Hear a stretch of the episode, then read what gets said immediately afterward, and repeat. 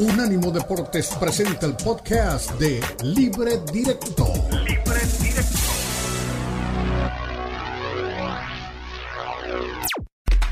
Unánimo Deportes presenta Libre Directo. Libre Directo. La mezcla del análisis de los expertos del fútbol mexicano, el fútbol europeo y los desarrollos más relevantes del deporte a nivel mundial, brindando un debate oportuno y animado con Ricardo Mayorga, Fernando Ceballos y Elizabeth Patiño. Esto es Libre Directo.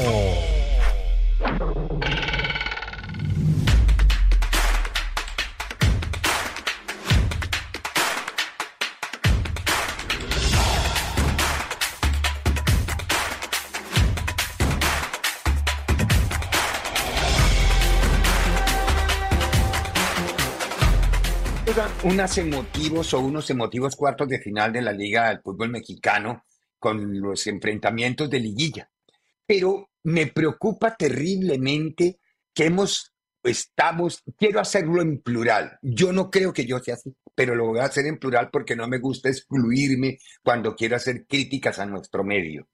Estamos cayendo en una desgraciada polarización de conceptos los analistas del fútbol mexicano no se analizan los partidos, se va al estadio a mirar a ver qué se le puede hurgar al rival y qué se le puede hurgar al equipo que no queremos. Me parece ridículo. Es decir, en un partido donde juega América y León, está más pendiente el ojo de los hinchas de Pumas, de los hinchas de Chivas, de los hinchas de A, de B o de C, que el analista de fútbol ver lo que ocurrió en el Estadio Azteca y ver los comentarios que se hacían aparentemente con tanta seriedad en las redes sociales de personajes que inclusive nosotros compartimos y admiramos. Es decir, la capacidad de análisis no existe, existe la pasión, existen los porristas, existen los eh, reprofans, como se le llama ahora. E, es increíble cómo se puede atropellar el reglamento del fútbol y cómo se puede querer terquiversar la verdad por el solo hecho de que no es el equipo que yo sigo. Así no se puede analizar el fútbol, así no se puede analizar el deporte, así no se puede analizar nada.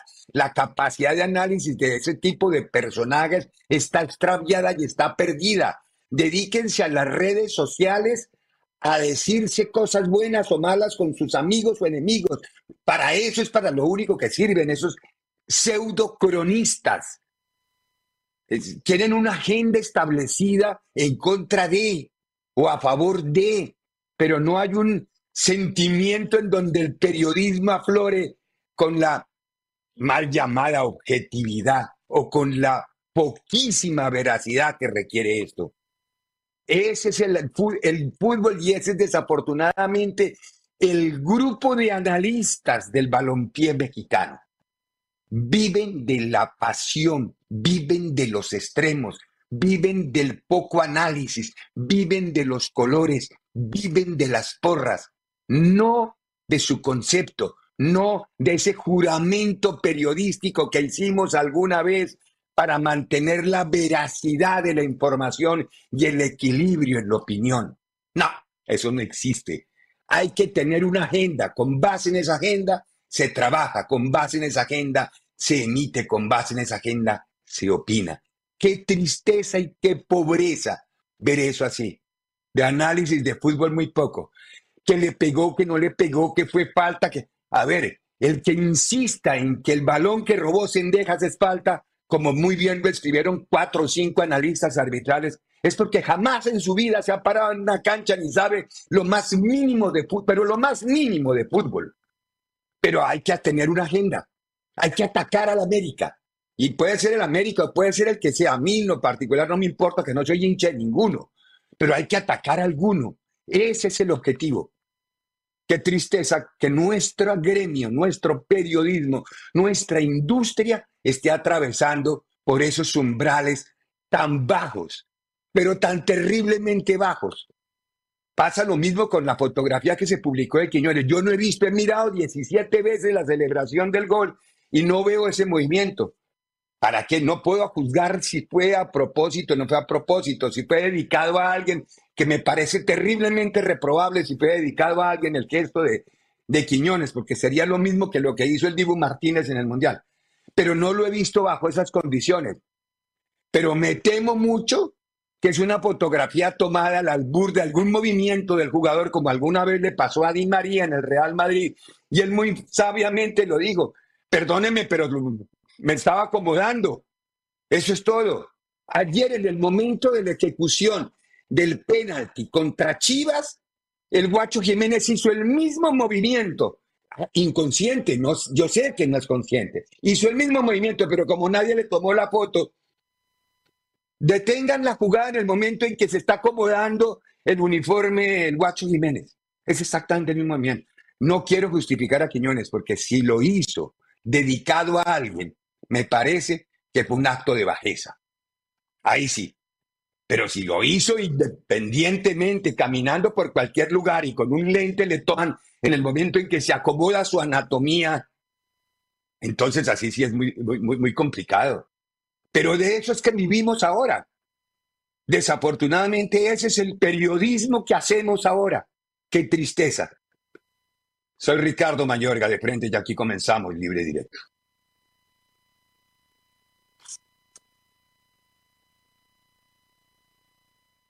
Muchas más cosas desde lo futbolístico estrictamente dejaron los partidos de los cuartos de final y tendríamos que empezar, claro, pero vamos a usar todo el programa justamente para entrar a analizar segmento por segmento, partido por partido, las declaraciones que nos dejaron unos y otros y el análisis que podemos hacer sin agenda en este programa, sin agenda de lo que pasó o no pasó en cada uno de los partidos. Trataremos de ser lo más veraces posibles porque es nuestra obligación. Primero, veracidad, objetividad, imparcialidad, que son cosas que a veces sobran. El periodismo es veracidad, es un compromiso, es con la verdad, lo demás es un poco más adorno.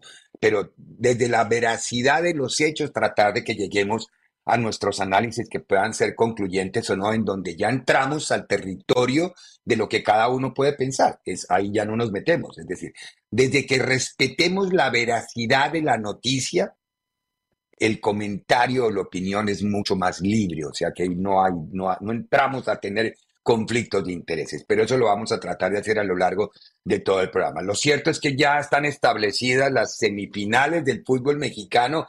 A, ver, Daniel, ¿cómo quedaron? Pero esta no tiene los horarios. A ver, esta foto no tiene los horarios. Las semifinales del fútbol mexicano que ya tienen las fechas, a ver, la, la ida del América contra San Luis será el 6 de diciembre a las 21 horas locales, o sea, 22 del este de los Estados Unidos en, en el Estadio Alfonso Lastras. La vuelta va a ser el diciembre 9 eh, en el Estadio Azteca a las 9 horas del este de los Estados Unidos. El partido, el, ah, aquí ya apareció con, las, con, con, con los horarios y las fechas. El partido de Pumas contra Tigres, la ida va a ser diciembre 7, que es jueves. Dañóse viaje Copa América sorteo James El Night Center Miami porque hay que darle prioridad a la liga. El 7 de diciembre a las 10 horas del este de los Estados Unidos en el Estadio Olímpico. Y la vuelta el día 10 de diciembre, que es domingo, en el Estadio Universitario. Es decir, son dos universidades. En el Olímpico, que es el de CEU, se va a jugar la ida y la vuelta se va a jugar en el Volcán, como le llamamos al estadio de la ciudad universitaria de Nuevo León. Eso ya están establecidos los horarios. Miércoles juega América con miércoles juega América con San Luis, jueves juega Pumas con Tigres y al sábado juega eh, América con San Luis en el Azteca y Pumas y Tigres Pumas en, en Ciudad Universitaria en el Volcán en Nuevo León. que entre otras cosas se devolvió el gobernador, ya no quiere ser presidente y dijo que se iba a dedicar a ser gobernador de Nuevo León. Don Fernando Ceballos, ¿por qué polarizado el... A ver, y, y, mm, tengo que decirle algo que me pareció curioso porque lo vi a usted muy renuente en las redes sociales. ¿Por qué se está analizando el fútbol con agenda? Es decir, yo no analizo el fútbol que veo, sino el fútbol de quiero caerles al equipo que yo no le voy. Así de fácil. No hay una, es decir, la veracidad de la información y de la apreciación y del concepto quedó valiendo nada. Vale más es la pasión que yo le ponga al tema que la realidad de, lo, que, de lo que vimos. ¿Cómo estás, Fer? ¿Qué tal, Ricardo? Saludos a todos. Eh, ¿Lo dices por qué? ¿Por, el, por, qué, ¿Por qué lo dices en especial? Es que porque, porque todo es, y, no solamente fuiste tú, lo hizo David Palteson, que debe estar pasando también, pagando la factura del cambio de casa. Es decir, hay una agenda contra América de un grupo de periodistas. Es una agenda especializada contra América. Para mí me parece que yo sí. yo, yo vi a muchos exárbitros decir exactamente lo mismo, que no. Que no, yo a todos los exárbitros, y aquí tengo los Twitter, ninguno vio eh, falta de cendejas. Bueno, para empezar, Chiquimarco dice que si, que si dejó seguir no tuvo que haber marcado el penal porque las dos fueron jugadas viriles. ¿Y por qué no marcaron la del Limnoski? La del fue peor cuando se cae el Limnoski y le pega. Para mí hay falta. Ah, no, el único que sí, dijo fue el chatón. El, el calvo, ¿cómo se llama? es imposible que le saques la pelota. Si tiene la pelota por delante y abre las piernas, es imposible que le saques la pelota sin antes pegarle la pierna. O sea, ¿Cómo lo Pero, Fernando, el fútbol es contacto. Una cosa es contacto y otra cosa es falta. Entonces no es penal tampoco, pues todo el fútbol es contacto, es un manoteo normal dentro del eh, área. Eh, a, mí, a, mí, a mí, honestamente, la jugada del penal me pareció muy al extremo. pero la jugada como la sacan. Henry, todavía da uno o dos pasos y hasta después se cae. Cuando ya no va a llegar a la pelota. Yo, yo en esa no. Pero, la, pero decir que, no, que es falta de cendejas, el que, el que diga que es falta de cendejas no jugó al fútbol nunca. No tiene ni idea, ni conoce el reglamento. Jugué muchos años, yo jugué fútbol muchos años y para mí era falta de cendejas previo. Ya está. Fernando, desde 1999 empezaron a marcarse las faltas de atrás. Antes del 99, se permitían cualquier cantidad de patadas. En el 98 hubo un, proyecto reglamentario y en el 99 cambiaron. Desde ahí. Y una cosa es la falta de atrás y otra cosa es sacar el balón limpio de atrás. Es que hay una confusión o no conocemos el reglamento o, insisto, o el periodismo y sobre todo el mexicano. Es que lo viste fin de semana. Trabaja con una agenda. Uno ya sabe que Pietrasanta, que Ceballos, que Faitelson, son como ocho que trabajan con agenda. Ustedes trabajan con agenda. Hay que pegar la América, no importa. Es una agenda. Y el periodismo no es tener una agenda para poder hablar. El periodismo es ser objetivo y ser veraz. Bueno, para mí hay falta previa, para ti no lo hay, para mí hay falta previa y, coincido con lo que decía Chiqui Marco, si no marcó la falta previa y bajo ese criterio está dejando jugar o está permitiendo el contacto, pues tampoco había penal sobre Henry Martín. Aquí, a ver, entonces que, me explique Chiquimarco, que me explique Chacono, que me explique alguno, la jugada donde va Lichinowski con Viñas. ¿Usted vio lo que pasó? Hay un tropezón también, Lichinowski se fue de cabeza, entonces es falta.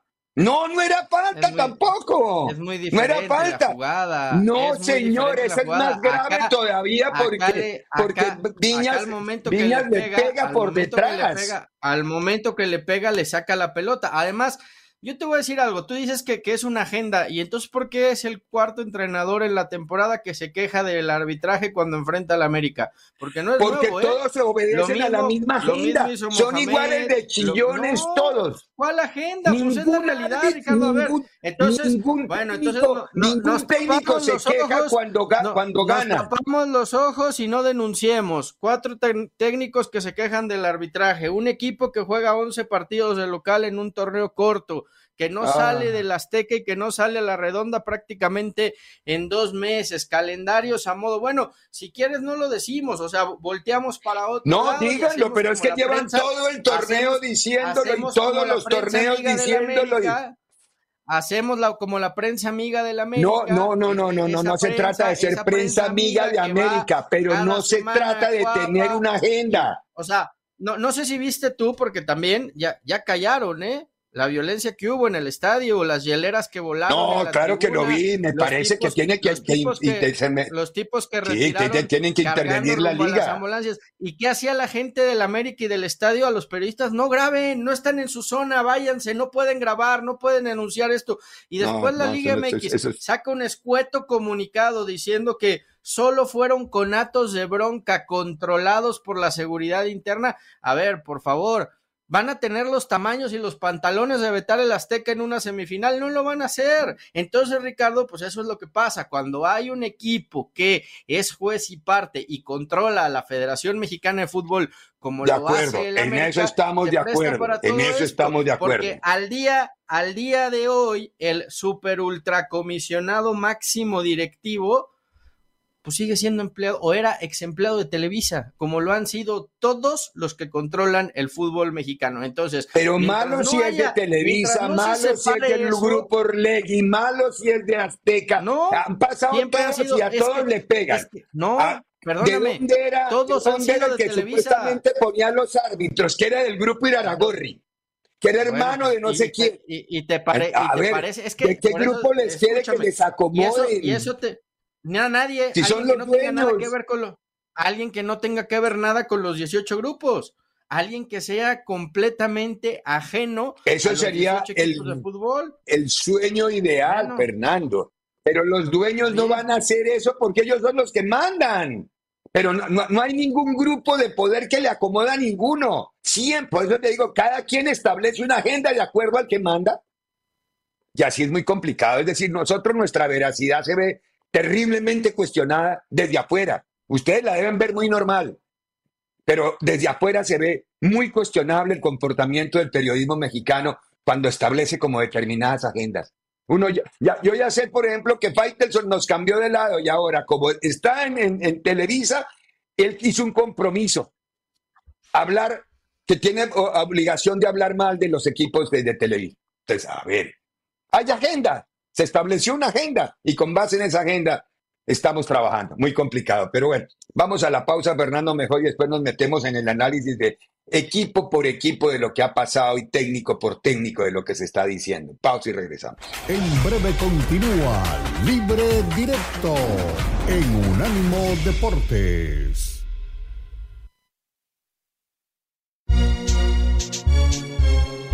Unánimo.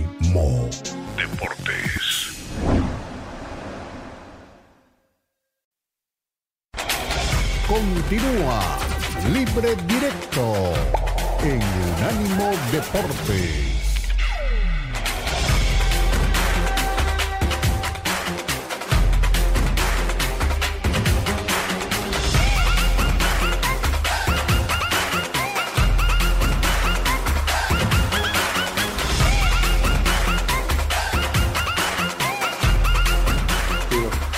Oportunidades y ser contundentes. Em, creo que nosotros esta eliminatoria la perdimos en, en, Guadalajara, de no haber convertido una gran actuación y, múltiples oportunidades claras del gol en, en, una ventaja mucho mayor y no después eh, tener estos, em, eh, digamos, em, este, ¿cómo dijo? ¿Cómo dijo usted? letargo emocional. De... bueno, letargo emocional. Eso mm, es un golpe que ocurre y que el equipo necesita. Nosotros hicimos los cambios, lo siento, pero ahí no estoy de acuerdo. Y, el primer cambio lo que había que hacer es cambiar la mente em, perdedora que teníamos en ese momento. O sea, la gente ya se veía las cosas muy difícil entonces eso necesita un poco de tiempo. Volvimos a recuperar, acabamos al final de la segunda parte con más llegadas, de la primera parte con más llegadas, pero bueno, en segunda parte arrancamos creo que con, con los cambios eh, mejor, pero nos faltó contundencia, tiros a puerta, nos faltó eh, convertir las llegadas que, que teníamos en, en, ocasiones claras de gol. Eh, los disparos desde fuera de área creo que tenían que haber sido más acertados, pero yo creo que más que nada la lectura del partido es no puedes conceder el primer gol tan, tan rápido y tan fácil. Y quedamos cuatro, así que tenemos posibilidades, tenemos 25% de ser campeones. Así que lucharemos porque ganar otro 25 en esta, en la semifinal. Eh, nada, es una serie. Los partidos tienen un matiz diferente. Hay que saber eh, a veces eh, elegir los momentos de, los jugadores en la liguilla. es diferente al torneo.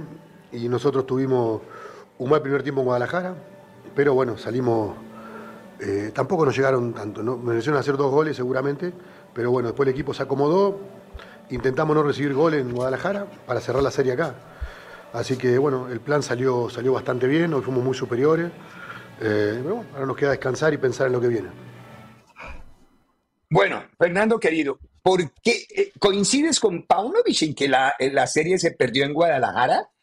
Eh, yo vi el comienzo de ayer y vi 15 minutos que dije Chivas va a pasar por arriba de Pumas en el comienzo del partido. Cae el gol y, como la canción todo se derrumbó dentro de mí. Fueron cuatro minutos, ¿no? Cuatro minutos en los que Chivas perdió la eliminatoria. Primero el autogol de Briseño y tres minutos después el penal de Mozo, ¿no? Eh, los dos errores individuales, evidentemente. Eh, el pollo, pues es la segunda vez que comete un error importante que le termina costando la liguilla a Chivas. Primero fue la, recordarás la mano en la final contra Tigres, que de ahí viene el, el, 2-1. Y ahora, eh, pues el autogol, en ese afán de querer sacar la pelota. Digo, igualmente creo que Huerta estaba atrás y si el pollo no se tiende, Huerta le Sí, sí, sí, sí. Eh, no, no, no hay tampoco que que eh, crucificarlo por esto. Pero sí, yo creo que en cuatro minutos se le fue y a partir de ahí eh, Chivas se perdió anímicamente, se olvidó de lo bien que había jugado tanto en la ida como en esos 14, 15 minutos, coincido contigo, no tuvo capacidad de respuesta, no sirvió el discurso de las lanzas y los escudos en el, en el vestuario, está claro. Y, y creo que también, eh, Ricardo, sin sin que haya sido, creo yo, el máximo responsable, por ahí hubo un lapso en el que, en el que Paunovic se pierde, ¿no? Cuando se lesiona a Marín, que se sale de la cancha, mete a Padilla, eh, se queda sin nueve, el equipo deja de funcionar, cae el tercero y después mete delanteros como creyendo que esa iba a ser la solución. O sea, creo, creo que fue un cúmulo de, de cosas, pero, pero yo coincido contigo eh, y, sí coincido en parte con Paunovic. Eh, el partido de ida era para que Chivas lo hubiera terminado 3 a 0 y creo que la historia hubiera sido muy distinto en Cebu, ¿no? Tuvo, tuvo por lo menos cuatro o cinco ocasiones claras de gol, eh, tres o cuatro en las que Julio fue figura y dos más al palo, ¿no? Entonces, eh, todavía empezando el partido, la más clara es de Chivas, ¿no? El, remate que, que, le desvían a, Julio González y que se va un poquito al lado. Pero sí, eh, aquí habrá que cuestionar eso, cómo el equipo se le cayó tanto en lo futbolístico, porque se desordenó por completo, dejó de hacer lo que estaba haciendo y anímicamente el segundo gol los mató, ¿no? Y no fue capaz de recuperar el equipo, ¿no? Ahora, pregunta para ti que conoces más la cocina de Chivas. ¿Debe seguir Paunovic? Yo creo que sí. Yo creo que sí. A ver, eh, eh, el tipo ha metido a Chivas en dos liguillas. En la primera llegaron hasta la final y, terminó dentro de los cuatro primeros. En esta segunda termina quinto y se va en, un, en una eliminatoria. Yo, yo, diría que termina siendo una eliminatoria pareja y, que se resuelve porque Pumas tuvo la contundencia que Chivas no tuvo. Pero en el papel, o sea, no fueron 180 minutos en el que Pumas le pasó por encima a Chivas. Esa, esa fue la realidad. Yo creo que Paunovic se tiene que quedar pero sí le veo mucha chamba a Fernando Hierro en este mercado y, en esta. Sí, hay que contratar jugadores que, estén a la altura de Chivas. Hay que, sí, sí, hay que primero, ir a buscar. Primero creo que. Y, creo que futbolistas que, cumplieron ya un ciclo y que se tienen que ir, ¿no? como, como el caso de, del Chapito Sánchez, que digo, fue capitán y fue en su momento un líder muy importante, pero, pero ya está. El, Chicote, Chapo, eh, Mier, eh, Alexis. Alexis ya no encaja en ese equipo. Por lo que vi hace pues un ratito en redes sociales, se fue con cara de pote eh, saliendo de, de Verde Valle hace un rato. El, tema con Alexis Sánchez, perdón, con Alexis Vega, es eh, ver qué puedes traer si se va Alexis, porque tampoco es que haya mucho talento allá afuera de dónde traer. Con todo lo demás estoy de acuerdo contigo. Yo creo que Mier, Chapo, Chicote, el propio Ronaldo Cisneros, el propio eh, Ríos, que llegó al MLS y no pasó nada con él, todos ellos se, tienen que ir de, Chivas. Y creo que el que se tienen que analizar qué hacer con él eh, ya con cabeza fría es, es, con Alexis Vega, ¿no? Hoy Estás en una posición muy complicada porque le quedan seis meses de contrato. Va a ser difícil encontrar un, buen intercambio porque todos te van a decir, pues en seis meses me lo traigo gratis. Pero tampoco puedes seguir manteniendo a un, a, un, a un jugador siendo el mejor pagado que cae en indisciplinas constantes y que no se compromete. Entonces, creo que el futuro no está, la, la, decisión no está fácil ni para Alexis ni para Chivas, ¿no? Entonces, eh, tiene, tiene mucho trabajo por delante Paunovic. Yo no entendí tampoco lo del Pocho Guzmán. Eh, fue tu mejor futbolista. Dice que fue decisión técnica en la conferencia, pero no dio más datos. Digo, fue una decisión técnica. algo pasa ahí, algo pasa extraño. No jugó, no jugó ni un minuto en la ida, ni un minuto en la vuelta. ¿En serio no te cabe el Pocho Guzmán en Chivas, ni siquiera para entrar de cambio? Ay. ¿Alguna macana pudo haber hecho el Pocho? me da la impresión, o una desobediencia táctica grave que no la ha querido corregir y entran en rebeldía con el director técnico. Suele suceder con muchos jugadores, Fernando, que no les gustan los planteamientos y, les, y se rebeldizan sin decirlo. Solamente con el comportamiento en cancha ellos expresan que no están de acuerdo con sus movimientos en cancha. Entonces yo creo que puede pasar por ahí porque él fue muy enfático en esa pregunta, no me acuerdo quién era el reportero, le dijo, y lo del pocho es, fue una decisión técnica, así, no dijo nada más. O sea que ni siquiera quiso ahondar, sino simplemente dijo, no me interesa jugar con un tipo que no... Que, es decir, es una decisión técnica. Cuando no está de acuerdo conmigo, yo no estoy de acuerdo con él. Así de fácil. Eh, lamentable, pero bueno, pudo haber sido otro el final de Chivas, pero creo que fue justo a la hora de la verdad, Fernando, el resultado para Pumas, ¿no? Ahora, ojo Pumas, ¿eh? Yo lo vengo diciendo desde hace rato. A mí Pumas me gusta. Es un equipo que, que tiene muy claro a qué jugar, cómo jugar, que están a muerte con Mohamed. Mohamed es un técnico que, que tiene mucho colmillo.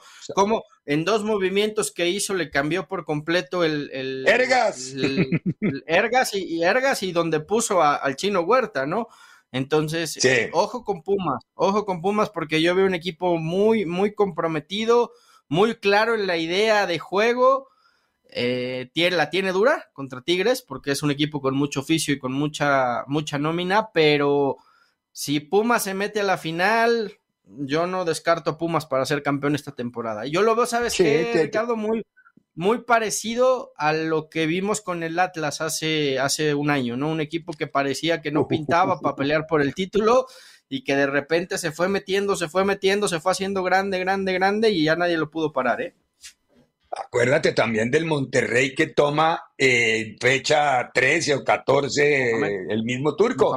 El mismo turco y lo hizo campeón. Estaba, estaba fuera de liguilla, no estaba ni en repechaje ese y terminó siendo campeón del fútbol mexicano.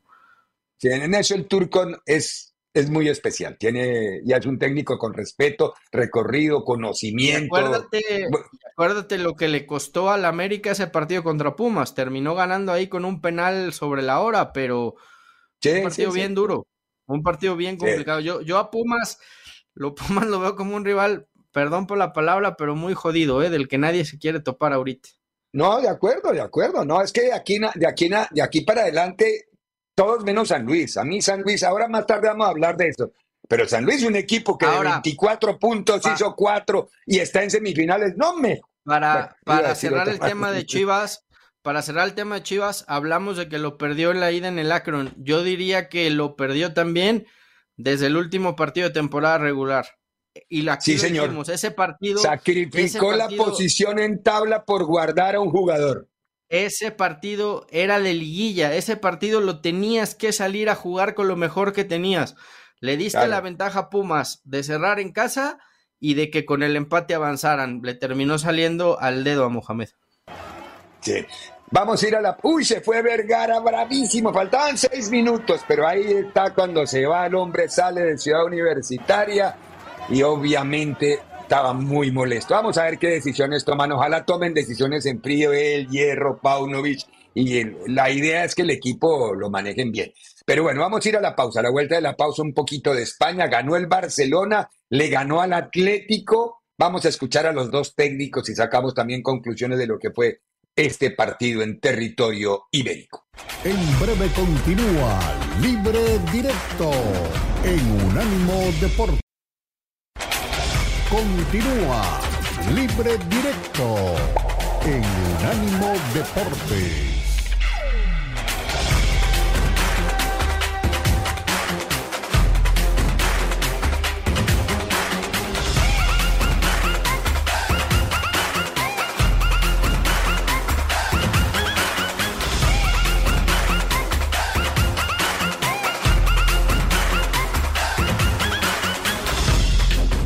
Deportes. celebración también del gol que ha sido importante. La celebración no la he visto, pero el gol es, es otra vez que marca diferencias para, para el equipo, pues se ha vaciado. Creo que lo he visto trabajando, robando, recuperando muchos, muchos balones, eh, muy bien posicionalmente, se entiende muy bien con, con, Cancelo en esa banda. Bueno, me alegro mucho por él. Yo he dicho siempre, un Joao feliz con nosotros, contento, participativo lo veo feliz y hoy además marca, marca la diferencia, ¿no? Pues fantástico para, para él. Le he dicho que estuviera tranquilo porque esta, esta extra motivación muchas veces eh, te acelera y te pasas de, de, la línea, ¿no? De lo que tienes que hacer. Creo que has hecho un partido muy inteligente. Eh, pese, pese a ser mejores, tuvimos esa jugada de Molina que pudo haber sido peligrosa y la de Araujo, sobre todo, que cierra muy bien con Grisman que, estaba para empujar la Morata y pese a no tener un buen primer tiempo habíamos tenido esas situaciones. Ellos siendo mejores tuvieron la de Joao que después creo que le queda Oblak ahí en el, en el final de jugada y en el segundo tiempo creo que los cambios revitalizaron un poco al equipo, le dieron un poquito más de, de dinámica en el medio y arriba. Correa entró muy bien, Lino lo mismo. César también, jugó de central por derecha, puede de lateral por izquierdo. Creo que en el segundo tiempo hicimos méritos para poder eh, hacer un gol. El portero, sobre todo la parada de Memphis en el tiro libre en la escuadra, fue maravillosa. Y una pena que en el periodo que nosotros estuvimos bien y tuvimos esas cuatro situaciones de gol en el segundo tiempo para poder marcar, no pudimos tener la contundencia que sí ellos tuvieron en el primer tiempo. Muy bien, el Cholo Simeone y primero Xavi, luego el Cholo Simeone. Yo no sé, Fernando, pero a mí me queda la sensación de que el Cholo entró con miedete al partido y perdió un tiempo del partido. En el segundo demostró el Atlético que podía ir a presentarle competencia al Barcelona. En la primera parte, Barcelona manejó el partido muy, muy, muy tranquilo. Barcelona administró, manejó, fue mucho más equipo el Barcelona en el primer tiempo. Eh, ya empieza a mostrar algunos pasajes de fútbol con, cierta coherencia, aunque no le duran mucho y el segundo tiempo lo sufrió demasiado Barcelona, pero termina ganando bien el partido. Yo no creo que haya tenido. A mí me da la impresión que el Cholo pagó tributo al miedete Normal, ¿eh? porque generalmente, generalmente es la no, no, no, normal porque digo que generalmente es la historia del Cholo cuando enfrenta a Madrid y Barça, ¿no? Demasiado respeto y de repente cuando quiere liberar al equipo y, quiere competir de tú a tú ya no le alcanza, o sea, no, no es de hoy que Simeone haga esto. Yo creo que si Simeone plantea el partido como en el segundo tiempo, quizá la historia hubiera sido, hubiera sido distinta o una de dos, Ricardo, o, te alcanza para por ahí rascarle puntos, inclusive pensar en ganarle al Barcelona, o te le abres de par en par y el Barça te, llena la canasta, ¿no? O sea, es, es, es, fácil hablar ya una vez que vemos el partido, vemos cómo se desarrolló, pero coincido contigo, el Atlético fue uno en el primer tiempo, otro en el segundo y compitió de mucho mejor manera, ya con la necesidad en el eh, segundo tiempo. Ahora, mención especial para Joe Félix, ¿no? Era, era su partido, él quería demostrarlo, él quería eh, callar bocas, él quería demostrarle al propio Simeone que, que con otra manera de jugar puede brillar. Y, yo veo en Joe Félix que, que, está feliz en Barcelona, ¿no? Cómo festeja el gol, cómo ves el escudo, eh, el tipo se quiere quedar, quiere jugar en el Barça y vamos a ver qué pasa, ¿no? En, en la negociación que se tendrá que hacer ahora seguramente al terminar el préstamo en, en eh, verano. Eh, Simeone y el Atlético vuelven a desaprovechar una oportunidad y en estos partidos es en donde se te va la liga, ¿no? Cuando, cuando tienes el mata-mata, estás peleando por eso y no logras eh, arañar puntos, ¿no? Por eso hablábamos también de esa derrota tan dolorosa del Barça contra el Real Madrid en un partido donde el Barça había dominado buena parte y se lo terminan sacando en sobre la hora. Acá el Barça encuentra el gol en el primer tiempo y, al Atlético pues le faltó capacidad de reacción para, para poder rascar algo, ¿no? Entonces, está linda la liga, la verdad que está pareja. Están sí, sí, sí. La, liga está muy, muy, muy bonita, muy competida, muy parejita.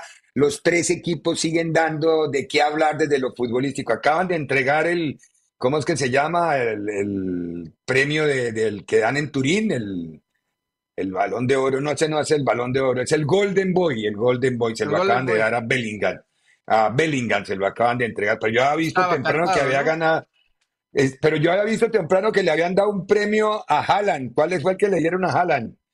Porque los ganadores esta vez fueron eh, Bellingham, Linda Caicedo Aitana Bonmati y Lamine Yamal. Es decir, Linda Caicedo y Lamine en una categoría que es la de los más jovencitos. Y Aitana y Bellingham en la de los ya más hechecitos, aunque son los Golden Boys. No, no, no, no, no, no es la más grande, pero bueno, es el premio que da justamente el periódico este de Turín, el Tuto Sport se llama el periódico que asigna al jugador sub-21 de los clubes europeos. O sea, Sí, yo creo que tiene razón. Estaba cantado lo de Bellingham, ha tenido una gran temporada, un gran año. El tiempo que pasó inclusive con el, con el Dortmund y ahora con el equipo del Real Madrid. Creo que aciertan en, los, en la entrega de esos, de esos premios, Fernando querido. Ahora, la liga, lo que decíamos, ¿no? El Madrid 38, el Girona que no afloja 38, Barça que no se despega con 34 y el Atlético con un partido menos que, se queda en 31, ¿no? Entonces, creo que, creo que, insisto, va a ser una, una, liga muy, muy parejita, increíble lo del Girona, estamos pues ya casi, casi, casi por llegar a la mitad de la... A la mitad y aguanta. Y aguanta, y aguanta pie firme el, proyecto del, del eh, Girona. Veremos qué pasa para la segunda vuelta. Eh, la liga que va a parar, evidentemente, por Navidades, como siempre para y después eh, veremos qué pasa, ¿no, Ricardo? Pero, pero bueno, está, está linda la Liga Española, la verdad que está parejita entre sí. arriba. Ahora, Fer, estuve leyendo sobre Michel, el técnico. Este, él, yo pensé que él era catalán porque lo oigo en las conferencias de prensa hablar en catalán. No, aprendió catalán para estar más cómodo en el entorno, pero él es del barrio de Vallecas. Él creció allí en Vallecas. Estaba leyendo, es una historia muy bonita la de Michel, el técnico, el técnico del Girona. Pero también hay que tenerle en cuenta una cosa, ¿no? Al Girona, ya que estamos hablando y haciendo una síntesis de la liga. Detrás tiene el proyecto del grupo, ¿no? Del City. Sí, claro. Sí, sí, hay, hay, ahí se levanta el teléfono y funciona. No, no es, no es el presupuesto del Manchester City, evidentemente. No, no, no, pero... pero... pero. tienen un grupo muy, muy poderoso detrás. Pero bueno, Qué bueno, Ricardo, que el Girón esté ahí, que esté compitiendo y, que le esté poniendo ese color a la, a la, liga, que yo insisto, creo que va a ser una liga muy, muy pareja, así como lo está la, la Premier de, parejita, ¿no? Entre Aston uf, La Premier está además con esos partidos. Los partidos del fin de semana fueron todos de alarido. El, del, el, partido que le presentó Fulham a Liverpool fue un partido espectacular, se definió en el último segundo y el partido del empate del City también con el Tottenham. Qué espectáculo de partido. Es decir, con partidos así, Qué maravilla, vive el fútbol, como dice, ¿quién es el que dice vive el fútbol? Eh, Pérez Navarro, no me acuerdo cuál de todos los que grita. Cada relator tiene su, su leitmotiv para poder sacudirse. Pero bueno, vamos a la pausa, a la vuelta de la pausa.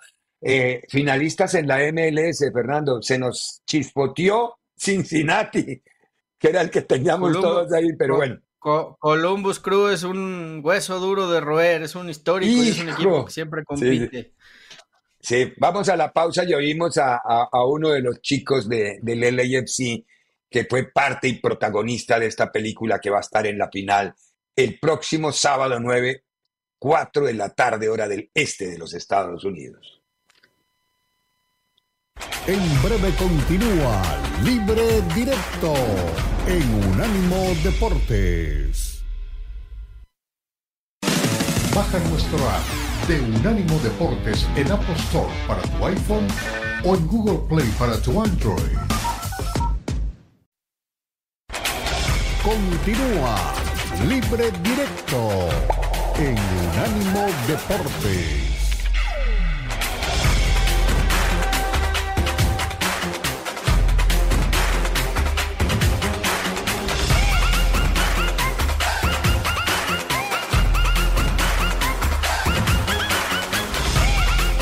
La verdad que es muy fuerte, eh, me gusta arrancar desde, atrás hacia adelante, eh, ayudar en la defensa, ayudar en el ataque, eh, poner buenos balones al área, sabiendo la clase de jugadores que tenemos dentro del área como Denis, como Carlos Vela.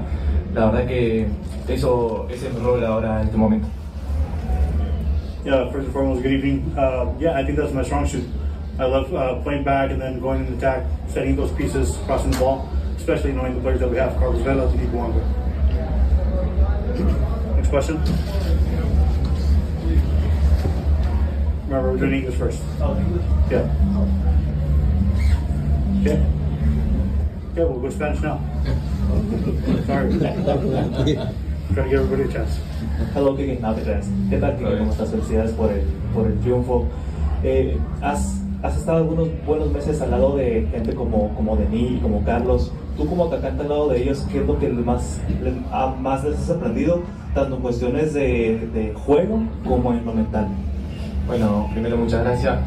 Y bueno, estando al lado de esa clase de jugadores, la verdad que eh, ellos mismos te, te, enseñan adentro de la cancha, en los entrenamientos, en, los juegos, eh, buscar eh, espacio vacío, sabiendo que tenés esa clase de jugadores contigo en el equipo, es solo marcarle un pase o marcarle una, un, espacio vacío para que ellos entren también. La verdad que eso es lo, que me han enseñado y también me, enseña muchas cosas, experiencia. Eh, la verdad que eh, es muy bueno tener esa clase de jugadores en, el equipo.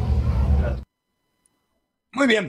Fernando, querido, se nos chispoteó Cincinnati, ¿no? Que era el, que teníamos nosotros dentro, dentro de los favoritos. Y además que quizá hubiese sido lindo porque todo el año estuvo arriba, arriba, arriba, arriba y con unos puntos impresionantes. Pero eh, Pan Nunan hizo lo que pudo.